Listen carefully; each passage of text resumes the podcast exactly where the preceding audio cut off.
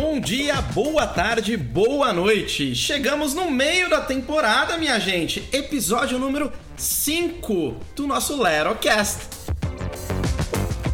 Criamos esse podcast com o objetivo de compartilhar um pouco do que temos visto de interessante e diferente por aí em nosso dia a dia.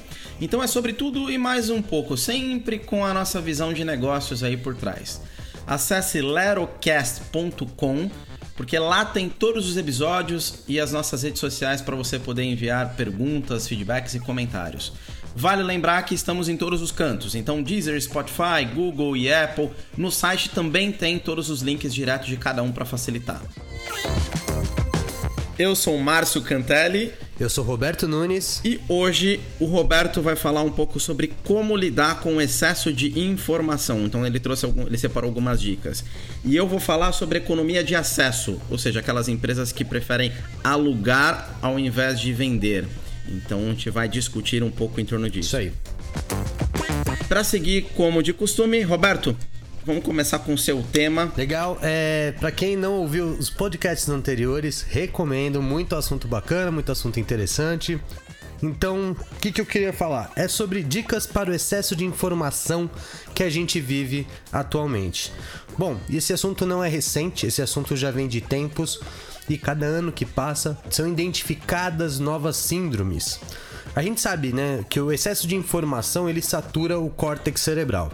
Informação não só que vem até você por meio de redes sociais, mas informação que você também vai atrás. Vai pesquisar, vai atrás de algum assunto que você viu num filme e abriu o seu interesse, você quer estudar mais. Então, o que, o que acontece, né? Que esse mundo da internet, ele conecta todo mundo, conecta tudo que é de informação, te traz uma amplidão Amplidão, será que tá certo essa palavra, Márcio? dá, dá para entender.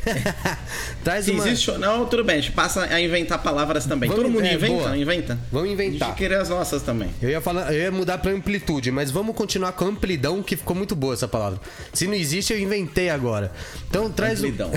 traz uma amplidão tão grande, uma amplitude tão grande de, de informação e isso acaba fazendo um certo mal se não souber lidar direito com a internet. E aí, falando um pouco dessas síndromes, a gente tem aí síndrome do pensamento acelerado, que foi identificado pelo Augusto Cury, é algo que você fica ali é, cheio, com a cabeça cheia durante todo o tempo que você está acordado e acaba trazendo uma certa dificuldade de concentração, aumenta a ansiedade, desgasta a saúde física e mental. Você tem a síndrome do impostor, por exemplo, que é uma desordem psicológica né? Então, você acredita que todo o seu sucesso, tudo que você conquista, ele deve à sorte ou porque alguém ajudou. Então, o excesso de informação traz um pouco desse sentimento às vezes. Você vê gente aparentemente muito melhor que você e você fala: "Bom, eu conquistei porque eu tive sorte". Você tem um efeito Dunning-Kruger que é, é um efeito ali, um fenômeno. Esse efeito Dunning-Kruger, ele é o oposto. É o indivíduo que possui pouco conhecimento sobre um assunto, mas ele acredita saber muito mais e está muito mais bem preparado do que outras pessoas, né? Ou seja, não tem percepção das próprias incompetências, vamos falar assim. É por isso que você vê tanto como é que eu vou dizer? Você vê tanta gente divulgando certos conhecimentos e às vezes a, a pessoa que está assistindo aquilo, ela não tem o mesmo conhecimento, ela acha que aquele, aquele indivíduo que está compartilhando conteúdo tem muito conhecimento, acaba acreditando e isso pode causar alguns riscos. Por exemplo, a personal trainer no YouTube. Pessoal, muito cuidado. Eu sou um adepto a, por exemplo, fazer alguns treinos, exercício em casa com, usando o YouTube. Mas eu fiz academia há muito tempo e eu sei alguns perigos, alguns riscos que isso causa diante de uma postura errada, por exemplo. Então tem que tomar muito cuidado, né? A gente tem a síndrome da fadiga por informação também. Causa um efeito chamado infoxicação. Eu nunca tinha escutado esse termo. Você já ouviu esse termo, Márcio? Eu já ouvi alguma coisa parecida que é a tal da obesidade mental. Não sei obesidade se você já viu isso. mental, não. É, eu achei esse termo incrível, porque é, é, muito isso, né? A gente fica consumindo, consumindo, consumindo e só vai engordando a cabeça, né? Exato, exato. E assim, de verdade, nossa capacidade cerebral ela é limitada. A gente tem uma, um costume de trabalhar com multitarefas. Ou seja, você está dirigindo e ouvindo alguma coisa ao mesmo tempo? Cuidado, você não está dirigindo 100% e você não está escutando 100%. Saiba trabalhar essa multitarefa para não te sobrecarregar de informação.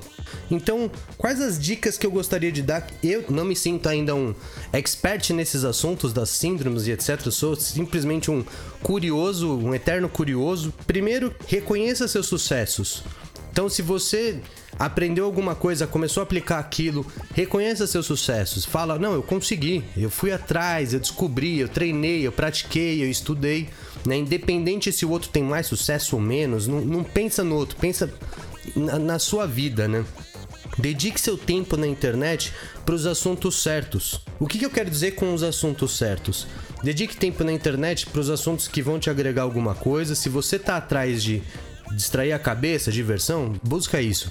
Se você está atrás de aprendizado, foca esse tempo na internet para isso, né? Tem um antropólogo e futurista chamado Brian Solis que ele fala que as redes sociais influenciam o cérebro negativamente. Um dos truques que eles usam para manter sua atenção é a mesma que cassinos usam com jogos de azar. Quando você abre o aplicativo, é o interesse para ver quantas curtidas você tem quem curtiu ou te respondeu. Então, nesse momento, seu corpo cria estimulantes que criam ansiedade e validação. Esses processos químicos, segundo Brian, faz com que seu corpo passe a precisar desses estimulantes. Por isso que é tão difícil sair desse círculo. Então entenda as necessidades e prioridades da sua vida ah, busque parar algum tempo do dia para fazer coisas que descansa sua mente. Você deve passar por isso também, Márcio. Às vezes a gente fica ali no celular, dentro de casa, no sofá. Cara, eu recomendo parar um tempo para assistir um filme, assistir uma série, ler um livro, escutar uma música, mas simplesmente escutar a música, sem pensar em nada. Né? Jogar videogame. Dedique um tempo para sair da sua rotina e fazer coisas que relaxem a cabeça. É, recomendo não seguir pessoas tóxicas, isso é importante. Né? O incômodo gerado pela opinião dessas pessoas fazem um mal imperceptível e busque expandir seu conhecimento para coisas que fazem sentido na sua vida. Bom, é isso. Acho que cada um pode também aplicar da maneira que achar melhor, mas tente criar essas rotinas positivas para organizar seu tempo na internet. Isso vai te fazer bem. Essa era a minha dica de hoje. Tem um, um livro bem bem rapidinho assim um comentário, né? Tem um livro que para mim foi um, dos melhores assim que eu li nesse ano que chama Essencialismo, a disciplina em perseguir menos, numa tradução livre. É, a gente coloca no, coloca no descritivo também. Mas é basicamente assim, são conceitos sobre o minimalismo, que ele fala muito em cima disso. Então ele enfatiza bastante que menos é melhor, mas não significa escassez. E assim um totalmente oposto. Então é ter um modo de vida com maior liberdade ao buscar bens, serviços e conteúdos que são mais essenciais. Então a pergunta que ele, ele solta muito, o questionamento que ele solta muito é: ao invés de você se questionar o que eu tenho que deixar de fazer hoje, é a gente se perguntar no que focar e qual gigante eu quero criar. Legal. Então, ao invés de eu criar uhum. é, um exército de anões, é muito melhor você ter um ou dois gigantes, ou seja, você ter um foco em uma ou duas coisas, expandir e, e trazer justamente essa, essa pergunta. Então, ah, se eu pudesse fazer apenas uma única coisa no dia de hoje, o que seria? O que, que vai trazer maior resultado?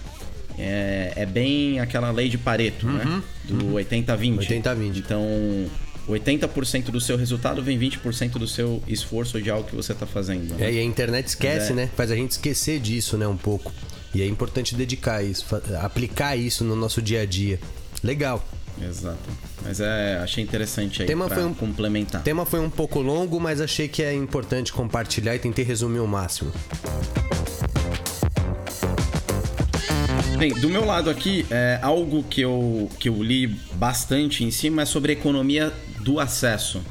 Que basicamente é, eu quero benefício e não um produto. Isso aqui, em toda aula de marketing, ou quem estuda um pouquinho mais, sempre viu aquele exemplo famoso da furadeira. Ah, mas eu quero ter o furo, eu não quero ter uma furadeira. Então, quando você compra uma furadeira, você usa uma vez a cada dois anos e olhe lá.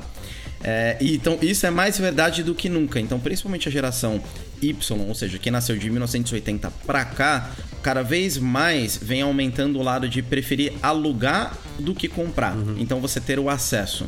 E aí tem várias pesquisas em cima disso que mostram que o principal motivo, um, às vezes é porque é mais barato, mas muitas das vezes é mais caro. É, só que a, a, gente escolhe isso pela conveniência. Então eu cansei, eu devolvo, eu pego um novo. Então você acaba tendo uma flexibilidade. Ou eu sempre vou pegar algo que é de melhor, ou é última geração. Então uma atualização. Que, no entanto, tem bastante pesquisa que eu estava lendo, principalmente aqui nos Estados Unidos e também no Brasil, que as gerações mais novas elas preferem não ter carro e preferem utilizar um aplicativo, uma bicicleta ou mesmo alugar um imóvel mais próximo do trabalho para reduzir o tempo de deslocamento. É, eu sou um exemplo, eu não tenho carro. Então, eu tinha, não tenho. Agora, se você comparar com a geração dos meus pais, tinha mais de um carro. Então, tem esse desejo em ter, né? Em ter o tijolo, em ter o carro. É, e em cima disso, em cima desse conceito, muitas empresas estão deitando e rolando com as indústrias de assinatura. A Microsoft, por exemplo, antigamente a gente comprava lá um Office, era carérrimo, chegava numa caixinha com um CD e você tinha aquela versão e todo ano você, comp você comprava algum novo, mas normalmente as pessoas esperavam 5 anos porque era muito caro. E hoje em dia você consegue com é, 10 reais aí por mês, você consegue ter acesso, ou mesmo de graça, através do Google. Na verdade você está pagando com seus dados, mas você acaba tendo um acesso ali para o modelo de assinatura. Então, durante essa pesquisa, eu achei uma empresa na Alemanha que chama Grover, é, que eles querem ser o Netflix dos gadgets, eles querem ser o Netflix é, de celular, de videogame, enfim, de toda a parte de tecnologia. E o que é legal é que você pode alugar por mês, por quarter ou por ano. E, e, é um serviço de assinatura onde você tem um pagamento mensal e é como se fosse um leasing. Então você, por exemplo, vai, eu quero ter um iPhone. Então você pega lá um iPhone é, você está usando e aí deu um determinado período onde eles, eles enxergam que é mais barato você comprar o equipamento do que você alugar, eles te mandam uma notificação avisando isso e você pode ficar com o produto no final do período pagando um dólar. Então uma taxa simbólica, por exemplo, é um euro na verdade, né? Então Legal. uma taxa simbólica simplesmente para você poder adquirir. É como se fosse um leasing. É, mas é, o que eu achei interessante é que você tem um acesso à última tecnologia, sendo muitas vezes mais barato do que você comprar nessa situação aí do, do Grover. Que legal, cara. Muito legal. Nunca tinha escutado falar, então, não. É, então, basicamente, é isso que, que eu achei interessante aí. Isso é interessante. Uma coisa que eu tá, enquanto você tava falando, eu pensei no, no tem gente, né, agora os nômades digitais, né? Você falou né, que não tem carro, tem gente que não tem casa e vive de aluguel, vive de Airbnb, vive cada momento num país diferente, tal. Eu acho isso uma coisa muito louca, de verdade, eu admiro. E é, eu percebo, por exemplo, existe o Airbnb, mas eu não sei se existe um plano para nômades digitais, por exemplo. Cara, o cara não tem casa, cada hora ele mora num lugar. Será que ele não poderia ter um preço diferenciado? Será que ele não poderia tratar a, a, ferramenta, as ferramentas tratarem esse cara de uma forma diferente, né? E a mesma coisa que você disse da a tecnologia, as pessoas sempre querem o mais avançado, né?